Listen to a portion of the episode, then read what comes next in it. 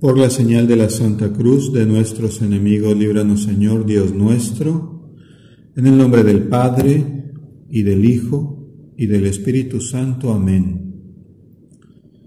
Señor mío y Dios mío, creo firmemente que estás aquí, que me ves, que me oyes.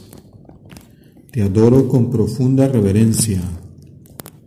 Te pido perdón de mis pecados y gracia para hacer con fruto este rato de oración. Madre mía Inmaculada, San José, mi Padre y Señor, Ángel de mi guarda, interceded por mí. Jesús, nuestro Señor, el pan de vida, la acción de gracias o la Eucaristía de donde nace la vida de la gracia, nos interpela a nosotros esta semana que está comenzando. Aquel pasaje de la multiplicación de los panes y de los peces en el que comieron con abundancia una multitud de personas y todavía sobró, viene a ser una figura de la misa, de nuestra misa, como más adelante veremos en el comentario del Evangelio por la Eucaristía, por este sacramento magno, la iglesia de cada época se ha mantenido sana en la doctrina, dando gloria a Dios precisamente allí donde más lo necesitamos, en la vida espiritual. La Eucaristía mantiene robusta el alma y para esto se nos va preparando ya desde la primera lectura de la misa en la que se menciona ese manjar que nos espera en la casa del Señor y de cómo no podemos desviarnos de él por las cosas de menor valor, por las cosas terrenas. Dice así el profeta Isaías en el capítulo 55. Esto dice el Señor, todos ustedes los que tengan sed, vengan por agua, y los que no tienen dinero, vengan tomen trigo y coman, tomen vino y leche sin pagar. ¿Por qué gastar el dinero en lo que no es pan y el salario en lo que no alimenta? Y continúa la lectura, pero nos podemos quedar con ese resumen, podríamos llamarlo así, de la doctrina que el mismo Isaías nos va dando en los capítulos anteriores de su libro y que se refiere sobre todo a cuatro cosas. En primer lugar, a esa invitación al banquete de la alianza, que nos recuerda aquel banquete que celebró Moisés en el Sinaí. Luego se nos viene a la mente también esa renovación de la alianza de Yahvé con el rey David. En tercer lugar, nos recuerda este pasaje esa trascendencia de Dios que no se contamina con los delitos de los hombres. No, no es que al Señor le quitemos gloria o disminuya su, su santidad por los errores que cometemos. Y por último, se refiere sobre todo a esa eficacia de la palabra de Dios que cumple lo que expresa como dirían los teólogos, esa palabra performativa que lleva a cabo eso que dice. En el fondo de este mensaje de la primera lectura vemos una conversión, una llamada a volver a Dios. Busquen al Señor, que el impío deje su camino. Y también es una invitación a beneficiarnos de los dones de salvación que se reparten gratuitamente como el agua ese recurso tan natural que tenemos. Vengan por agua, vengan a mí. En realidad, estas palabras en el contexto en el que fueron escritas están dirigidas a los exiliados en Babilonia. Es un llamado para que vuelvan a Jerusalén. Pero esa exhortación, como decíamos, que es performativa, que cumple lo que anuncia, llega hasta nuestros días y se convierte en algo válido para todos, también para ti y para mí, en esta semana decimoctava del tiempo ordinario. Vamos a aprender estos días a dejar lo que no sacia, lo que no llena, para ir tras el Señor y su reino. Cuando se habla de una alianza eterna, en línea con ese cumplimiento de las promesas hechas a David, esto lo podemos entender desde la fe como un anticipo de esa alianza eterna que está sellada con la sangre de Cristo, prenda de salvación para todos los hombres. En la Eucaristía, en ese banquete de la nueva alianza, se hacen plena realidad esas palabras del profeta, en las que el Señor las tomó para pronunciar precisamente el sacramento de la Eucaristía. Tomen y coman el verdadero pan, el pan de vida, el manjar más exquisito que no se puede comprar con nada y que sin embargo está al alcance de nosotros. Por eso esa invitación de la primera lectura sigue, siendo una llamada urgente para que nosotros nos beneficiemos de la Sagrada Eucaristía. Enseguida aparece la segunda lectura y junto con ella esa declaración elocuente de San Pablo. La fuerza omnipotente de aquel, con mayúscula aquel, que ama a la criatura humana hasta el punto de entregar a la muerte a su propio Hijo, para que nosotros salgamos victoriosos de los ataques y de los padecimientos de esta vida. Fíjate cómo los cristianos, con tal de que queramos decir que sí, acoger esos beneficios de Dios que nos dispensa continuamente, podemos tener la certeza de alcanzar la salvación, porque el Señor no va a dejar de darnos las gracias que necesitamos en la medida de nuestras posibilidades, en la medida en las que las necesitemos. Nada de lo que nos pueda ocurrir podrá apartarnos un centímetro de la voluntad del Señor. Ni el temor de la muerte, ni el amor a la vida, ni los príncipes de los demonios, ni las potestades de este mundo, ni los tormentos, en fin, tenemos toda una enumeración de las fuerzas que son superiores al hombre, en las que San Pablo quiere expresar que nada ni nadie es más fuerte que ese amor que se nos ha dado en Cristo Jesús.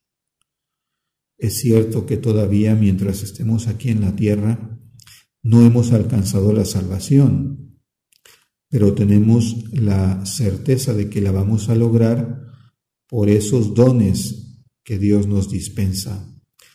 Y ese es precisamente el motivo por el cual vivimos como hijos de Dios, sin miedo a la vida y sin miedo a la muerte mientras contemos con esta seguridad de que Dios nos ama incondicionalmente e individualmente, no vamos a sufrir ningún daño de nadie. El amor que Dios nos ha otorgado nos hace que no sintamos el dolor. Por eso, en todas las cosas vamos a vencer en Cristo, en el Señor. Y llegamos de esta manera al Evangelio de la Misa del capítulo 14 de San Mateo. En primer lugar, fijémonos en este rato de oración cómo San Mateo, el evangelista, se fija de un modo especial en los sentimientos del corazón del Señor ante lo que necesitan los hombres. Por eso, precisamente, Además del milagro de la multiplicación de los panes, Mateo recuerda esa curación de los enfermos. Dice así, Jesús al desembarcar vio aquella muchedumbre, se compadeció de ella y curó a los enfermos.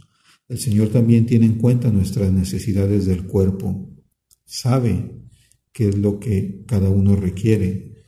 No tengas tú no tengamos el empacho de recordarle al Señor que necesitamos la curación.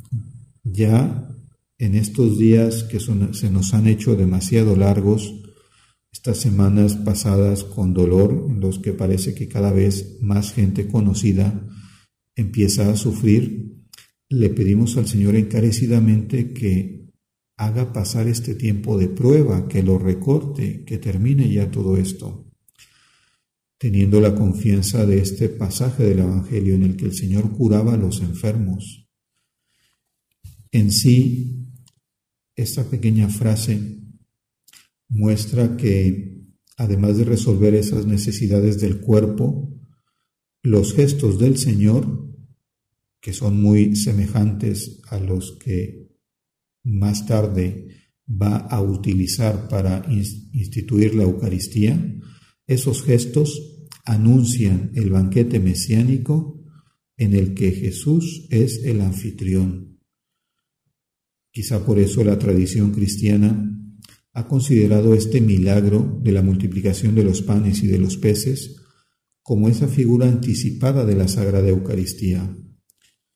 Por eso no es de extrañar que el Señor, cuando realiza esta acción, busque esa libre cooperación de los hombres, que tú, Señor, deseas que nosotros aportemos los panes y los peces y que además los distribuyamos a la muchedumbre, que seamos tus manos, que te ayudemos.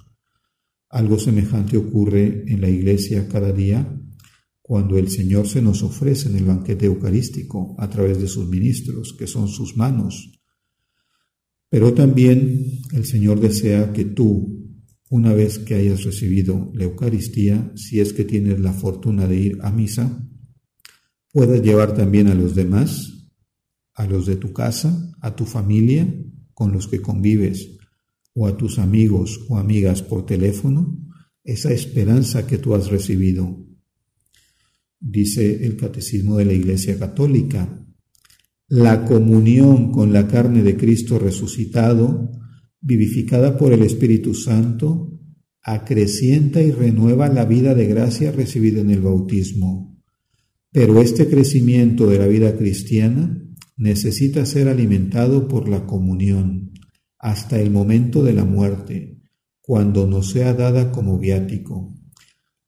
Aprovechando este pasaje, pedimos al Señor en este momento la gracia de poder dar ese paso definitivo, teniéndolo a Él en la comunión, teniéndolo a Él como viático, como alimento para el camino, que es el significado precisamente de esta palabra, viático.